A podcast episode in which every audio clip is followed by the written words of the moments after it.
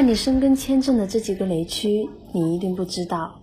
近年，越来越多国人选择去国外旅游，其中申根签证凭借其一证游多国的优势，吸引了许多人的眼球。申根签证的办理并不难，但也很容易踩雷。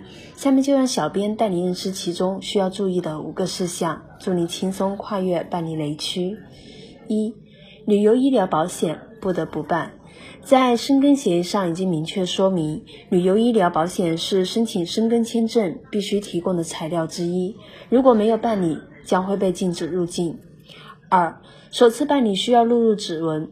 在二零一五年，申根国家签证都在中国启用了签证信息系统，这就意味着申请人在办理签证时，需要在相对应的签证申请受理中心或使领馆签证处录入生物识别数据，包含了指纹和照片。录入后的五十九个月内有效，在这个期间，申请人如需再次办理，就不用再次录入指纹。三、以逗留时间最长或第一次入境国做申请。办理申根签证的优势之一是，仅凭借一个签证就能游玩多个申根国。但是原则上，颁发某申根签证的国家应该是该签证持有者的主要目的国家，或者是该签证持有者进入的第一个申根国家。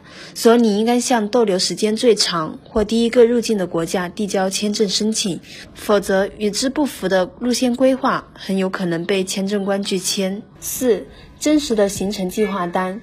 一套虚假的行程单，如果被入境处工作人员发现，是有权拒绝您入境的。因此，不要因为某些国家签证办理比较容易，就做了一份虚假的行程单，实际却并不进入那个国家。除非你有很合理的解释，不然是很危险的哦。五、申根签证随机抽取消签，消签就是注销签证。